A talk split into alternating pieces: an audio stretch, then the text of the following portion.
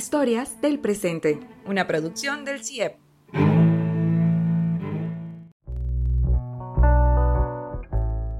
En el contexto latinoamericano, la violencia contra las mujeres es una problemática cruda, cuyas características sistemáticas no se pueden evitar, especialmente en contextos de encierro preventivo para evitar como el que vivimos. Las mujeres pueden sufrir distintos tipos de violencia física, psicológica y sexual en sus hogares.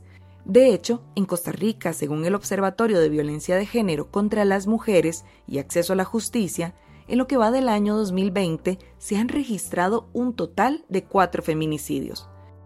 Estos problemas en tiempos de COVID-19 acentúan la deuda histórica en términos de equidad de género, motivando la articulación de esfuerzos desde los movimientos feministas con miras a visibilizar todas esas problemáticas y factores que vulneran y restringen los derechos de las mujeres. Importa conocer cómo es que estos movimientos buscan atender estas situaciones e incidir en el debate nacional en un contexto en que los repertorios tradicionales de acción no están disponibles.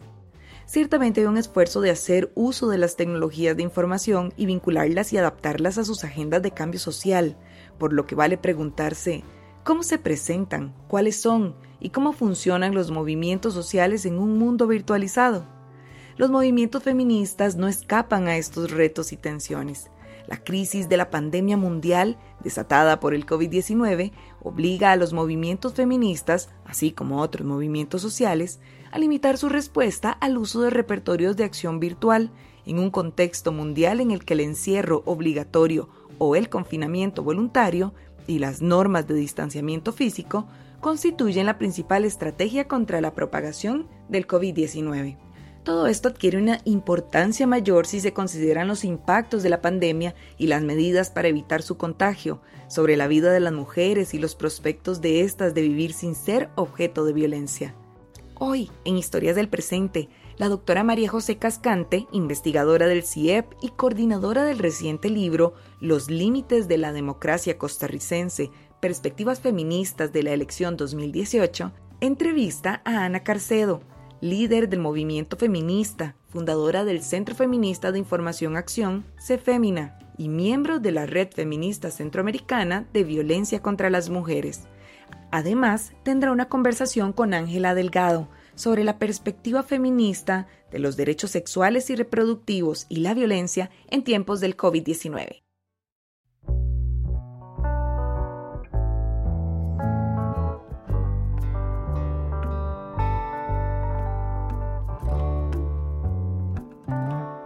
Bueno, un placer. Estamos aquí hoy con Ana Carcedo, que es eh, activista feminista. Vale. Bueno, muchísimas gracias María José por, por este espacio. Muchísimas gracias al CIEP. Me parece que es muy importante en tiempos en que estamos así como aisladas físicamente las personas, tratemos lo más posible de ponernos en contacto por días, ¿no? Y afortunadamente nos ha caído en el siglo XXI avanzado en materia de comunicaciones. Bueno, mi nombre es Ana Carcedo, yo soy presidenta de SEFEMINA. SEFEMINA es una organización feminista, en este momento la más vieja organización feminista que hay en el país. Es el Centro Feminista de Información y Acción, que lo constituimos por ahí del año final 75, principio del 76, aunque se inscribe oficialmente en el, en el año 81. ¿Verdad? Y bueno, SEFEMINA pues ha sido muy conocida en el país y fuera del país eh, por una razón muy particular y es que eh, es el primer, la primera organización feminista de, que en Centroamérica empieza un programa de violencia contra las mujeres, pasan grupos de autoayuda, el programa Mujer no está sola. Con eso, pues, Feminal se ha dado mucho a conocer porque además ha trabajado mucho a nivel centroamericano. Con, de hecho, somos parte de la red feminista Centroamericana contra la Violencia hacia las Mujeres y en este momento la coordinamos nosotras. Y, bueno, es, es, una trayectoria larga que es muy conocida por violencia contra las mujeres, pero que en realidad también este, hay otras preocupaciones. A ver, en principio somos una organización feminista, eh, estamos preocupadas por todos los derechos de las mujeres, no somos temática, ¿verdad? Que hay algunos espacios que se construyen como espacios temáticos, ¿verdad? Nosotras somos una organización feminista, ¿no? Entonces, cualquier cosa que, involucre derechos de las mujeres nos preocupa, nos interesa, aunque claro, mm, hemos trabajado más cercanamente con algunas, en algunas cuestiones, ¿verdad? O sea, violencia, obviamente, migración, también economía feminista, derechos económicos y laborales en general. Eh, en el pasado, eh, vivienda, vivienda digna, salud comunitaria y oportunidades para chicas jóvenes, ¿no? Han sido como los programas que hemos tenido más destacados. Obviamente, desde que no hay eh, cooperación en Costa Rica, cooperación internacional, pues entonces Femina tiene muchas más limitaciones, Ahora tenemos mucha menos, lo que sí que conservamos a Sola, de apoyo entre mujeres maltratadas, que tiene una línea de teléfono, pero que tenemos grupos de autoayuda que también están suspendidos de momento, pero que hasta antes del, confinamiento tiene una reunión semanal y luego la seguirá teniendo. Y luego, pues atención individual en, nuestras oficinas que están en el centro de San José. Eh, eso por una parte. Luego estamos tratando de, digamos, de retomar en la medida en que podemos, que es este espacio que montamos eh, en el año 2018 hicimos un proceso muy interesante. Luego, aunque el miedo se nos quitó porque no ganó Fabricio Alvarado las elecciones, se nos quitó esa parte del miedo y la mayoría de las compañeras que se habían sumado, digamos, se fueron, eh, se, regresaron a sus espacios otros, ¿verdad? Algunas nos mantuvimos todavía en Mujeres en Acción y aquí estamos todavía. Y de hecho, en este momento muy activas. Yo creo que eso como resumen de mi, no voy a decir la gran trayectoria para presumir, sino por las canas. que me he puesto a contraluz para que no se me vean mucho, pero aquí están. Eh, Ana, qué, qué increíble cómo, cómo cambian las cosas y también cómo se va adaptando el movimiento feminista y, las luchas a los cambios, ¿verdad? O sea, este pequeño recuento que nos hiciste en unos minutos data de las luchas principales sociales que, y las transformaciones que, que ha vivido el, el, país y el mundo y una hora, pues, pues en, tiempos de pandemia, ¿cómo, ¿cómo pasar a poder seguir esa lucha con las nuevas condiciones? ¿Qué, qué han pensado ustedes en, con respecto a los grupos de ayuda, a, a los encuentros con mujeres rurales? ¿Cómo, ¿Cómo ven este proceso de adaptación, especialmente eh, las preocupaciones que ustedes tienen con respecto a la violencia eh, que se ejerce contra las mujeres. Historias del presente. Pues mira, eh, está, eh, habría que pensar en diferentes planos, ¿verdad? Uno es el plano nacional y otro es el internacional, porque como te digo, somos parte y además coordinamos la red feminista centroamericana contra la violencia hacia las mujeres. Entonces, en el plano internacional, mañana tenemos un foro a las 3 de la tarde, que precisamente eh, lo que tratamos de ver con este foro dándonos eh, representantes de la, de la, red en los diferentes países, o sea, desde Panamá hasta Guatemala, lo que tratamos de ver es em, no solamente qué está pasando, que eso eh, yo no sé, pero si ustedes se han dado cuenta, eh, Naciones Unidas y en particular ONU Mujeres están moviendo mucho el rollo de la violencia intrafamiliar, ¿verdad? Y que en este momento con el confinamiento la violencia intrafamiliar se dispara, etcétera, etcétera. Yo tengo mis opiniones sobre eso, que si me da tiempo las, las digo. Pero nosotros lo que queremos es eh, no fijarnos únicamente en, lo que está pasando hoy, ¿verdad? O sea, todas las organizaciones que formamos parte de, la red feminista centroamericana contra la violencia hacia las mujeres, somos organizaciones que tenemos mucha trayectoria, que, hay muchas hay muchas actividades que se han desarrollado. Yo ya he participado en un par de foros nacionales sobre violencia contra las mujeres, ¿verdad? Este, organizada por diferentes organismos Naciones Unidas está moviendo mucho porque como ahora ahí está la iniciativa Spotlight que se está desarrollando en, tres países de Centroamérica, pues hay mucha presencia y virtualmente han estado haciendo también eh, muchísimas actividades, foros, consultas, etcétera, El punto es que eh, todo está como muy centrado en qué está pasando ahora, cómo estamos dando respuesta ahora a las situaciones de violencia, qué está pasando con la violencia contra las mujeres, etcétera. A nosotros nos preocupa mucho que con lo que está pasando ahora, eh, se están tomando medidas en los países que están hipotecando y poniendo en cuestión las posibilidades que tenemos a futuro de que las mujeres vivamos no peor de lo que vivíamos antes, ¿verdad? O sea, en ninguno de nuestros países vivimos como necesitaríamos y, debería ser justo vivir, pero estamos viendo que se van a plantear situaciones y cambios que van a implicar, van a, van a, incidir sobre nuestras capacidades de vivir y sobre las capacidades que van a tener nuestras sociedades para responder frente a la violencia que vivimos. Entonces mañana tenemos un foro a las 3 de la tarde con participación de, diferentes países y que este, en el que vamos a preguntarnos, bueno, y después de la pandemia, ¿qué? ¿Qué es lo que va a pasar? ¿verdad? Y vamos a tratar de ver en, cada uno de los países qué es lo que se está haciendo, más que, qué está pasando con la violencia contra las mujeres. Ya sabemos, eh, bueno, a ver, sabemos porque también hemos tenido algunos foros previos, sabemos que, en, Centroamérica las mujeres están tan preocupadas por la pandemia como por el hambre como por la violencia. O sea, es una tríada mortal que están viviendo en comunidades que, muchas de, las mujeres no tienen, eh, no pueden darse el lujo de no salir de la casa, ¿no? porque tienen que ir a vender algo, tienen que ir a conseguir algo, tienen que ir a trabajar en algún lugar. Eh, las pocas que conservan eh, el trabajo o las posibilidades de vender algo. Entonces ahí están cruzadas entre el riesgo de agarrar coronavirus, el hambre y la violencia. Entonces sabemos qué está pasando y, bueno, pues queremos ver más allá de, de, esa realidad que está ocurriendo ahora.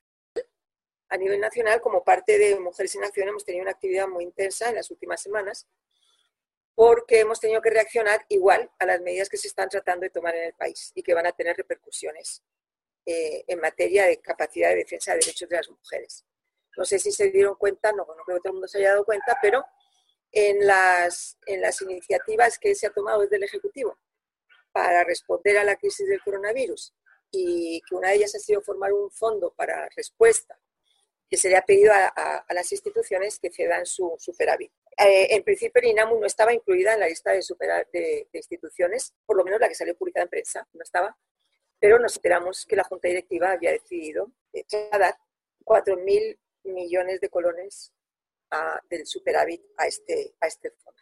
El problema que nosotros le vimos fue que, que el INAMU se financia con fondos de FODESAF, que el FODESAF ya ha anunciado que va a tener una caída muy fuerte este año y que probablemente los fondos que antes le estaba dando al INAMU en particular para terminar este semestre, este, este segundo semestre, parte del segundo semestre, esos fondos probablemente no llegue a darle más que el 40%. Y ya la, la, dirección eh, administrativa había mandado una nota diciendo que no se podía eh, hacer ese traslado tan fuerte sin poner en riesgo el futuro y la estabilidad de la institución. Entonces, bueno, convocamos a dar un documento, a exigir una reunión con Patricia, con Patricia Mora, la, la ministra, que tuvimos que ponernos detrás de la cuestión, por más que se argumentaba que no se podía, que no entregaran, los, no trasladaran los 4.000 millones, sino los 1.200 que la... Pues claro que estábamos de acuerdo en que si el Dinamo podía ceder fondos, procediera, pero no a costa de su futuro, ¿no? Entonces, como la dirección eh, administrativa recomendaba 1.200 millones, pues nosotros también nos sumamos a esa, esa recomendación que fue lo que finalmente se hizo. A raíz de, de las discusiones que tuvimos con Patricia Mora,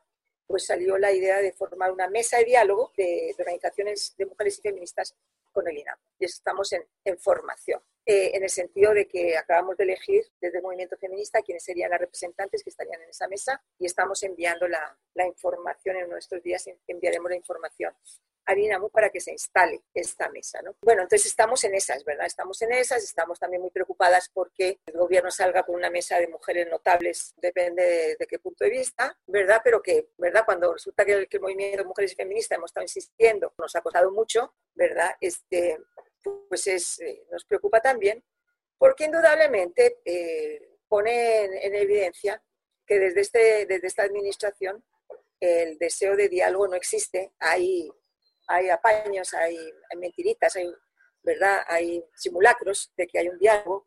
Entonces estamos ahí, atentas, siguiendo con el dedo en la línea de qué va a pasar, participando en, discutiendo muchísimo todas las medidas que se están tomando. Estamos en proceso de redactar un posicionamiento de mujeres en acción con relación a la situación, a la coyuntura actual. Y, bueno, también entrando mucho en contacto con otros espacios donde también se están eh, eh, planteando debates, se están planteando propuestas, también estamos por ahí, ¿verdad? Algunas ya, eh, digamos, en espacios más, más eh, que no son feministas, ¿verdad?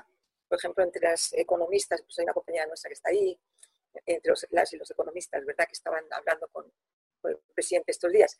En resumen, yo diría que estamos tratando, por una parte, de empujar a este gobierno a que haga un diálogo, que es un diálogo que se necesita desde antes del coronavirus, o sea, no puede ser que este país sigan decidiendo qué se hace con este país un puñado de gente que todo es igual y que no se van a ver afectados por las medidas que están tomando, ¿verdad? Por una parte, el diálogo que es imprescindible, es que debería ser un diálogo de decisión del país. Y por otra parte, este, nosotras mismas este, manteniendo como una mirada muy, muy firme en qué pasa con los derechos de las mujeres, con la institucionalidad de derechos de las mujeres, etc. Pues en eso estamos, muy entretenidas.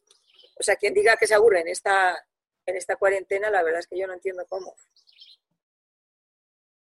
Eh, estamos viendo eh, que, hay muchísima vulnerabilidad en, todo el proceso de la pandemia, que, expone todas las desigualdades y, de nuevo deja siempre a las mujeres en el, peor de los espacios eh, y además una ciudadanía pues asustada, ¿verdad? Que, además en la, en la que surge y, y hay germen, ¿verdad? Para nuevos nacionalismos, para para autoritarismos incluso, ¿verdad? Eh, también da pie a que, a que sean más posibilidades de seguir vulnerabilizando los derechos y las instituciones que, cuidan por, mejorar esas condiciones. Ana, y, y, y cómo ustedes tenían muchas estrategias de, trabajo que han ido modificando para, para plantearse, digamos, estos, estos nuevos escenarios y estas nuevas rutas de, de, lucha. Em, y, tenemos además la claridad de que hay nuevas desigualdades o desigualdades que han quedado todavía más expuestas a la luz de la pandemia, del encierro. Em, ¿cómo, ¿cómo, se plantean ustedes, eh, además del trabajo en red, que siempre es fundamental para las luchas feministas, eh, protegerse también, ¿verdad? En, espacios donde hay estas mayores posibilidades de ser vulnerables ante un gobierno que, por decreto puede tomar decisiones en contra de las mujeres, eh, la virtualidad que expone muchísimo al movimiento, la necesidad de aprender a utilizar las herramientas y las tecnologías eh, en todos los espacios, incluso ¿verdad? lugares donde no hay acceso, ¿Qué, son las discusiones que han tenido sobre, sobre estas nuevas vulnerabilidades que expone la, virtualidad? Sí, bueno, eh, indudablemente eh, el no poderse encontrar físicamente es un cambio radical en el movimiento de mujeres y feministas, porque nuestro, es que nuestra historia es esa, es la historia del encuentro de mujeres, ¿verdad? Entonces es muy complicado, o sea, mentalmente, ¿verdad? Adaptarse a que ya no nos podemos ver, mentalmente, ¿verdad? Empiezo por ahí. Mentalmente adaptarnos a que no nos podemos ver físicamente, que no podemos estarnos viendo la cara muchas veces para ver cuál es la expresión que tenés, etcétera, etcétera, eh, ha sido un shock muy fuerte, muy fuerte.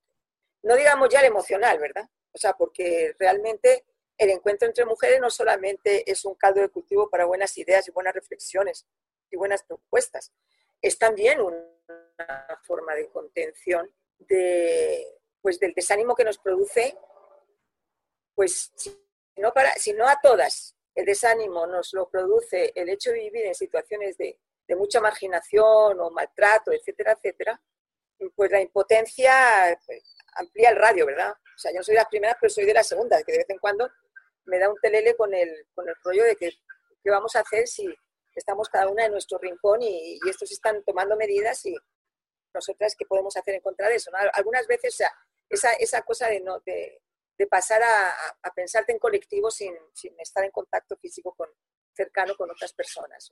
Eso ha sido un shock. Pero fíjate que el otro día participé en un foro de, que hicieron en Honduras, compañeras de comunidades, eh, de una comunidad lenca, era una de ellas, de otra, otra era una comunidad urbana de Teus y, otras compañeras que eran eh, feministas de, diferentes lugares del país.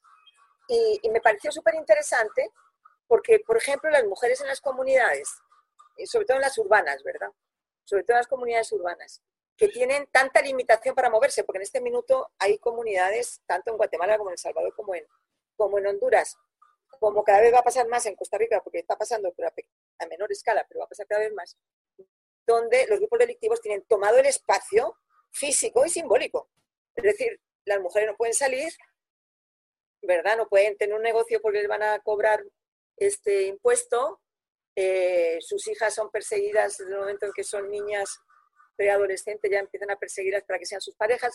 hay, una, hay un acoso eh, sobre las mujeres en las comunidades muy fuerte al punto de que muchos, en muchas comunidades las organizaciones de feministas locales que había, las organizaciones, la autoorganización local de mujeres desapareció, en el sentido que no pudieron seguirse reuniendo. O sea, siguen en contacto, pero, pero no pueden reunirse o tienen que reunirse con una Biblia bajo el brazo, ¿verdad? Para, eh, en fin, recurriendo a, formas clandestinas de reunión. Y por supuesto que eso pues ha bajado la, la posibilidad de, de, actuar en colectivo, ¿no? Aunque, lo siguen haciendo, pero a una escala mucho más pequeña, ¿verdad?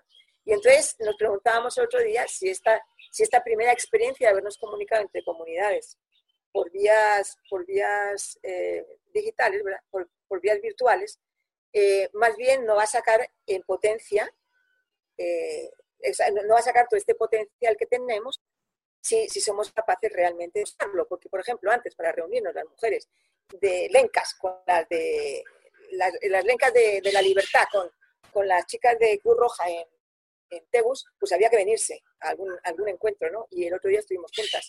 Entonces, como que potenciar este tipo de cosas también tiene su, su parte positiva. Claro que no todo el mundo tiene acceso, ya sabemos, pero de repente o sea, eh, podemos, o sea, se podría pasar a trabajar en ese sentido de que haya más acceso, eh, no, no, necesariamente individual de una en una, pero sí, digamos, de otras formas más compartidas, y esto nos puede abrir posibilidades, ¿verdad? Eh, entonces, unas frustraciones que nos pueden llevar a otro, a otro tipo de posibilidades. Eso por una parte.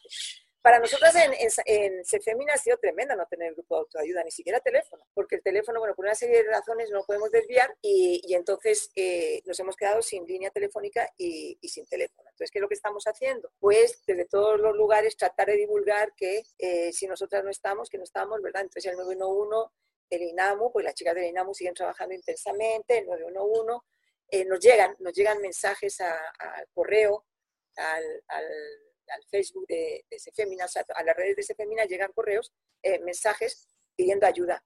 Entonces, sí que lo que hacemos es decir, mira, en este minuto eh, llamo y, y, y 911, pero si no te atienden bien, mm, me vuelves a escribir, me vuelves a llamar, me vuelves a lo que sea, ¿no? O sea, estamos teniendo que utilizar este tipo de, de vías que son mucho más este, indirectas que las que teníamos antes, ¿no? Eh, creo que hemos estado divulgando otra vez toda la, todo el, material de prevención de violencia extrema femicida. Hoy sacó, hoy, conocí de INAM una cosa muy interesante que han hecho, parece que la idea viene de Argentina, que es eh, con, un, con un video, con, un video que tiene una música, y eh, que tiene un sonido, que es de cualquier cosa, pero que tenga pinta de ser cosas de mujeres, ¿verdad? Este, ah, la copa menstrual, para que los hombres no se asomen sobre la copa menstrual lo que están haciendo es pasar un mensaje escrito, ¿verdad? Eh, y ese me parece que es muy importante, de cómo pedir ayuda. Entonces, estamos como multiplicando las vías para, para, que las mujeres estén informadas de cómo pedir ayuda, pero lo cierto es que en nuestro país, en Costa Rica, como no nos han encerrado en las casas, como ha pasado en otros lugares, no hay dado ese riesgo de estar en la encerrona en casa como ha aumentado en otros lugares. De hecho, las muertes violentas de mujeres que ha habido, que ha habido muchas en el mes de marzo, y abril ha habido muchas, o sea, realmente muchas. Desde, el 8 de marzo para acá ha habido muchas. Eh, esas muertes, hasta ayer se produjo la, la primera, el primer femicidio de, de, parte de pareja dentro de una casa. Bueno, no dentro de una casa, pero porque ella salió corriendo, pero o sea, estar dentro de la casa y que el tipo la, la persiguiera y la matara fuera ya. Pero todas las demás han sido muertes violentas de mujeres en, que han aparecido en, en la calle, en un río, en una poza, ¿verdad? Y son muchas, son muchas. Entonces, no, no, tiene tampoco Costa Rica las características, por eso, porque no nos han encerrado en las casas, este, no tiene las características que ha tenido en otros países. ¿no? Y, y, por otra parte, sí que han estado funcionando las medidas, o sea, las, los recursos estatales de, de, protección, sí que han estado funcionando. Porque si hablamos de otros países, o sea, como, como Honduras, comentaban el otro día las compañeras, que es que, o sea, ha sido aprovechar la coyuntura para que los policías se pongan en plan policía tradicional, de eh, usted para su casa, pero sí que estamos, igual que nos estamos usted, como aclimatando a, no vernos físicamente, también pues tratando de, explorar otros medios, ¿verdad? En los cuales probablemente estábamos un poquito atrasadas sobre quienes más nos conectamos o quienes más se conectan con comunidades, ¿no? Y entre comunidades. Pero sí. Y luego todo esto de los foros o sea, eh, pues antes pensábamos que para juntarnos la red feminista centroamericana teníamos que hacer un encuentro y hace muchísimo que no tenemos encuentros porque no tenemos recursos. Pero mira, vamos a tener mañana un, encuentro, ¿verdad? Y los vamos a poder seguir, o sea, plantada la idea, pues los vamos a seguir teniendo, obviamente. Los vamos a seguir teniendo. Ana, ya más o menos hablamos de todos los temas que, teníamos eh, pensados y hablamos incluso de las proyecciones que desde, el, desde tu perspectiva el movimiento feminista eh, costarricense y el centroamericano va a tener, ¿verdad? Posterior a, este proceso de encierro y, pandemia y, después, digamos, lo que se viene y las transformaciones que va a tener. ¿Hay algo que quisieras agregar que, te parezca importante resaltar de, esas enseñanzas y esos cambios? Eh, estamos viviendo una situación que es única, única en, la historia, ¿no? Pero mucha gente encerrada, miles de, de millones de personas encerradas en, guardando cuarentena, rompiendo el contacto físico, pero también eh, dejando de, contaminar, dejando de consumir, dejando de... Eh, o sea, hay cosas, yo siempre, yo le decía a mi hija el otro día, va a haber cosas de esta pandemia que vamos a extrañar después. Va a haber bastantes cosas que vamos a extrañar. Los pajaritos llegando otra vez al, jardín y todo eso. Pero, pero sobre todo, más que eso, yo creo que nos ha permitido a alguna gente eh, hacer reflexiones, ¿verdad? Hacer reflexiones sobre lo que es importante, hacer reflexiones sobre el consumo, hacer reflexiones sobre el turismo, ¿verdad? Por ejemplo, yo, yo creo que nos vamos a tener que pensar muchas cosas, o sea, nos hemos pensado en estos días muchas cosas, ¿no? Yo lo que, lo que sí que quisiera es que esas cosas que hemos pensado, cuando hemos dicho, eh, por ejemplo, el mundo no va a ser nunca más igual, que realmente no sea igual, que no sea realmente un retroceso para atrás, o sea, que no sea un retroceso porque ese retroceso, regresar a la llamada normalidad, no va a ser la normalidad que teníamos hace dos meses, va a ser una peor, bastante peor. Entonces, no, yo no quiero regresar a esa normalidad, ni siquiera la que teníamos no peor hace dos meses, sino que esto pudiera ser una coyuntura que nos permitiera cambiar, ¿verdad? Eh, eh, eh, apostar por las cosas que son más importantes, ¿verdad? El reconocimiento de ciertos trabajos, trabajo de los cuidados, el trabajo de la salud, ¿verdad? Se, nos va a olvidar eso porque me parece que sería canalla, ¿no? O sea, que volviéramos otra vez y que cuando quieran ahora atacar a la caja costarricense del Seguro Social, se nos olvide que si hemos parado esta pandemia ha sido por muchas cosas bien hechas, pero una de ellas es porque tenemos una respuesta importante de la caja costarricense del Seguro Social, ¿no? Y si no, comparémoslo con países que han tenido debilitado eso, como España. Eh, entonces, a mí me, o sea, el último mensaje que yo, que yo daría es que lo que estamos pensando, todas estas cosas que hemos reflexionado, que nos han movido tanto estos días, que no las mandemos al olvido porque de repente ya nos sentimos sin miedo, porque ya no hay riesgo a salir sin, sin tapabocas o, ¿verdad? O podemos circular cualquier día. Que no se nos olviden, porque es pasar esto en vano para regresar a un mundo que es peor que el que teníamos hace dos meses, me parece que es, enterrarnos, o sea, es, enterrarnos y, considerar que nada mejor merecemos o que nada mejor es posible. Yo creo que merecemos un mundo mejor y que además un mundo mejor es posible, ¿verdad? Entonces, solo eso, solo eso. Si has, si has compartido más con tu vecino o con tu vecina porque lo tenías más cerca, si le has ayudado en un momento, si has, si has dado apoyo a una familia que sabías que estaba en necesidad, si has dado trabajo a alguien, ¿verdad? Que a lo mejor no necesitabas tanto, pero has querido compartir. Si has hecho todo eso, pensalo para que pueda seguir, se pueda seguir haciendo. Lo podamos seguir haciendo no como una situación excepcional, sino como un mundo que se basa en el contacto humano, en la solidaridad, en el apoyo y en entender que todo el mundo dependemos de todo el mundo. Y ahora más que nunca, ¿verdad? Yo diría eso, fíjate. Ay, Ana, cuando a mí me preguntan por qué soy feminista, pues por conversaciones como estas.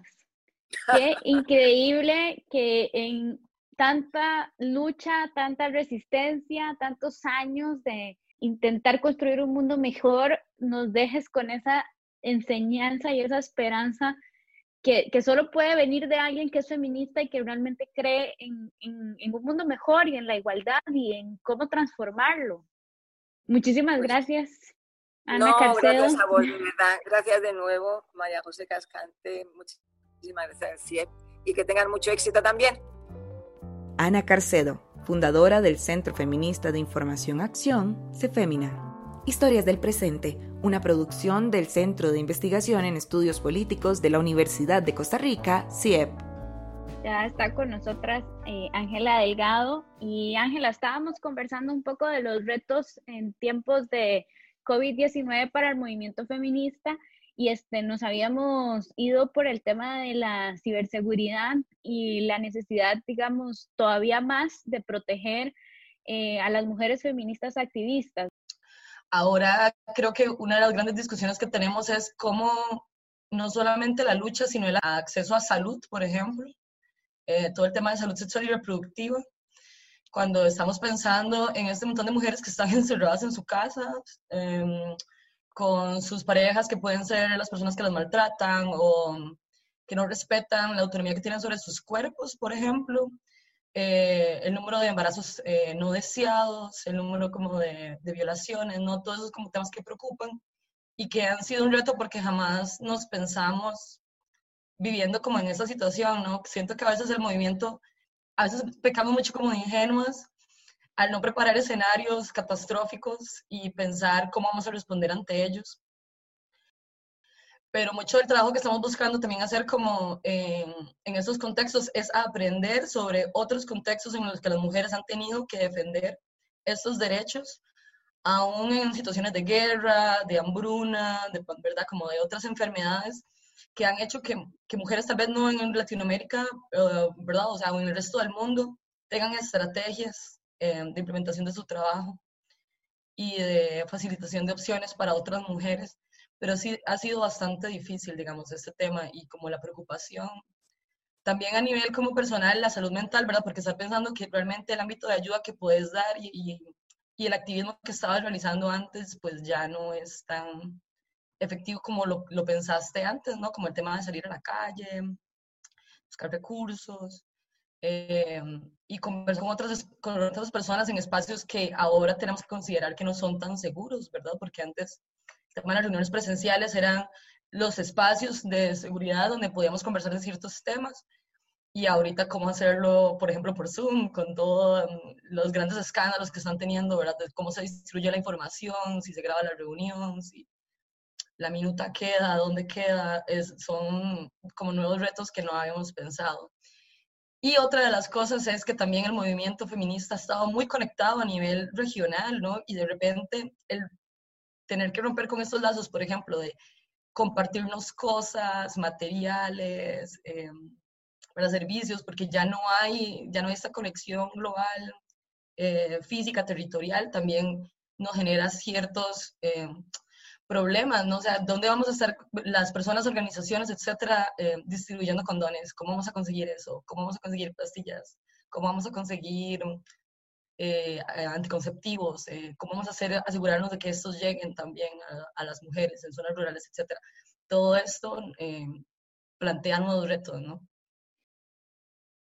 Claro, hay, también hay todo un debate que es súper importante para el movimiento feminista que tiene que ver con la desigualdad. Y en un espacio donde el movimiento se traslada a la virtualidad porque precisamente tenés que evitar la, el contacto físico, las reuniones, las aglomeraciones, las, las visitas, digamos, a las comunidades eh, o los talleres con las poblaciones vulnerables, generas también o estás cayendo en otro tipo de desigualdades, ¿verdad? Que es un reto que nunca habíamos ni siquiera pensado que era posible y, y que va más allá incluso de pues tener que estar encerradas, eh, todos los días, sino que tiene que ver con las limitaciones de los movimientos sociales, ¿verdad?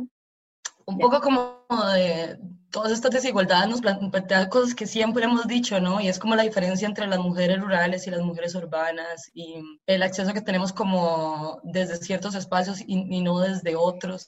Entonces, a mí me parece como muy contradictorio cuando empezamos a hablar como el sistema de salud, por ejemplo, costarricense, que tiene una gran cobertura y etcétera, pero si vemos los datos como de acceso a derechos sexuales y reproductivos, ahí los datos se nos caen, ¿verdad? Las mujeres no están accediendo, aunque tengas eleváis a los 5 kilómetros de distancia. Entonces, si antes no podías acceder y ahora menos, ¿cómo hacemos? No? Es como... Y lo otro es que en situaciones de emergencia solamente pensamos como, por ejemplo, en atender situaciones de alimentación y no tomamos en consideración otros temas que también, ¿verdad?, que tienen que ver con la salud eh, sexual y reproductiva de las mujeres, en la que nadie está pensando, ¿verdad? Estamos pensando en el arroz y los frijoles y el aceite, y eso está bien, pero no estamos pensando en otros, en la salud sexual y reproductiva de las mujeres, en el cuidado de niñas, o sea, son un montón de variables, ¿verdad?, de cosas que ni el gobierno, ni el, todo el tema, por ejemplo, con cuáles son los servicios que está prestando el INAMU en estos momentos y a dónde está llegando cuando hace dos días mataron a una mujer a machetazos después de que ella puso ocho denuncias, ¿verdad? O sea, lo, todo se vuelve muchísimo más, muchísimo más problemático, ¿no? Porque si antes no llegábamos y la cobertura no estaba asegurada, ahora muchísimo menos cuando todos los recursos estatales están fijándose en otros lugares. De lo que hemos hablado es una preocupación, bien lo dijo perfectamente Ángela, que el movimiento feminista, eh, por lo menos costarricense, valle centralista, clase media blanca, ha tenido muy claro, ¿verdad? Es un movimiento que muchas veces es incluso autorreferencial y que cuya preocupaciones principales es salir de San José y buscar eh, comunicación con mujeres, bueno, incluso hasta en el Valle Central, de otras clases sociales o con, con, otras perspectivas de vida y que en las que generalmente no les llega, digamos, la información y no les llega tampoco, o sea, no hay una construcción, digamos, de sus vidas y una perspectiva feminista en sus, en la sobrevivencia, ¿verdad? No, y cuando, cuando, o sea, las luchas de los movimientos feministas están pensadas en disminuir las brechas, cuando la brecha se vuelve, por ejemplo, la educación, en general es hacia ahí donde deberíamos estar enfocando, ¿verdad? Un acceso más igualitario a la educación en todos los niveles y para todas las personas, por ejemplo, porque ahí es donde puedes modificar el, el status quo. Y también siento que no hemos fijado mucho la mirada en el tema como del diseño y las herramientas tecnológicas para todas las personas, ¿verdad? El tema de inclusividad en la tecnología es donde siempre estamos debiendo y donde el movimiento feminista ha sido como tratado como de dar pequeños pasos desde el empoderamiento de las mujeres en tecnología, etcétera, pero la discusión sobre quiénes son las personas que están utilizando esto y cuáles son sus necesidades apenas está en pañales y siento que también esto es una muy buena oportunidad para que empecemos a tomar en cuenta a todas las personas con todas las condiciones, etcétera, para empezar a desarrollar herramientas, políticas públicas y todo lo que tenga que ver con el acceso al conocimiento, el acceso a la información, el uso de estas herramientas que facilitan mucho la vida, ¿no? Porque no solamente el movimiento feminista va a haber un cambio, sino como en toda la administración pública también debería existir este cambio. Y si no tomamos en cuenta y si no luchamos para que las mujeres más pobres, las más rurales, las que tienen menos educación, también tengan estos accesos, se les tome en cuenta en el diseño y también en la metodología y cómo se aprende, estamos todavía debiendo muchísimo como en esa parte, ¿no? Sí, em, de hecho era algo de lo que quería, digamos, como para cerrar, que, que reflexionáramos un poco sobre esas modificaciones que probablemente va a tener el movimiento feminista en sus, en sus, en sus luchas, ¿verdad? Eh, mayor acceso a la información a mí me parece, me parece que es básico porque tenés que tomar las decisiones sin la posibilidad de acercarte ¿verdad? a las instituciones, a, a, las personas, a los informantes, etcétera. Eh, seguridad es el otro que ustedes ya fueron eh, súper claras en que, en que es fundamental y el uso de tecnologías pagas versus software libre es el otro tema, yo creo que de fondo, que de acceso también es fundamental, ¿verdad? y, y, la democratización también del acceso a la tecnología y a la información. Yo, en este sentido, a mí me, me, me abruma, ¿verdad? Porque es algo que aunque en los grupos feministas en los que he estado siempre hablo, y siempre hablamos y siempre hay alguien que es como mucho más clara en qué es necesario. Cuando intentamos utilizar la tecnología segura, siempre es un problema porque ya estamos acostumbrados al Google, estamos acostumbrados al Zoom y somos pues totalmente reacias al cambio. Al WhatsApp, ¿verdad? Entonces son, son las tecnologías que utilizamos con todo el mundo y no queremos hacer el esfuerzo para modificar nuestra, nuestra tranquilidad, pero no sé si hay algo más que ustedes vean que es fundamental que el movimiento feminista en la nueva normalidad eh, vaya, tenga que incluir, digamos, en, como parte de sus, de sus luchas. ¿Cómo hacemos para que esa sociedad más, junta, más justa, digamos, no, no sé, se vuelva inclusiva en, la, en el tema de salud mental, se vuelva inclusiva en la seguridad en las casas? Es que estamos nada más depositando todo lo que veníamos cargando de este capitalismo patriarcal en un contexto de encierro. Sí, a mí lo único que la verdad me da esperanza es como volver a retomar estas discusiones sobre el tema del cuido, las cargas domésticas, ¿verdad? El tema de los espacios, em, porque de repente no solamente el movimiento feminista tiene que enfocarse en esos temas como de seguridad, etcétera, sino inclusive hasta de urbanismo y arquitectura.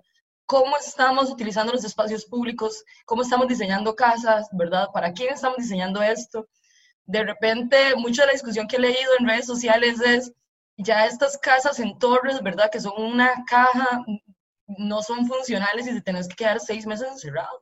Entonces, inclusive, ¿verdad? Hay que visualizar que muchas de las discusiones que vamos a tener sobre el tipo de sociedad que vamos a querer después de esto van a tener que pasar por, por nuestro movimiento también, ¿no? Sí, no, no nos referimos eh, al, tema del cuidado y las cargas privadas y, cómo esto afecta muchísimo a las mujeres. Eh, y bueno, queríamos hablar más de, de, eso en este espacio. Bueno, no me queda más que agradecerles eh, la disponibilidad para, para conversar hoy. muchísimas gracias. Gracias. Gracias, María José, por la invitación. Hoy, en Historias del Presente, María José Cascante conversó con Ana Carcedo y con Ángela Delgado sobre las perspectivas feministas en tiempos de COVID-19. Dirección Andrés León y Alonso Ramírez. Producción y guion Fátima Ruiz y Stephanie Jiménez. Locución y edición Diana Bokenford. Diseño Juan Carlos Gómez y redes sociales Paulina Cerdas.